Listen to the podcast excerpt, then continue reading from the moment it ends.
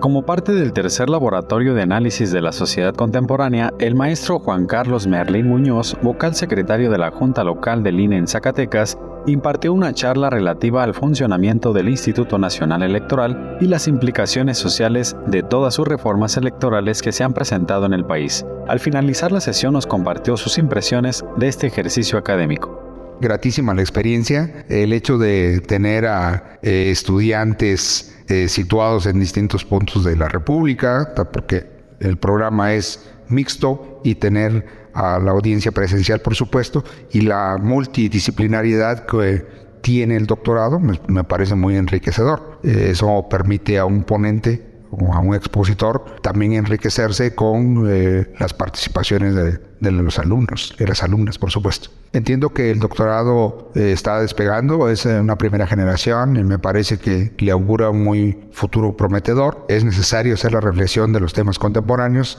desde la perspectiva histórica, como se maneja en esta unidad académica. Si te interesa conocer más de las actividades del doctorado en estudios contemporáneos, te invitamos a seguir pendientes de nuestras redes sociales. Doctorado en Estudios Contemporáneos.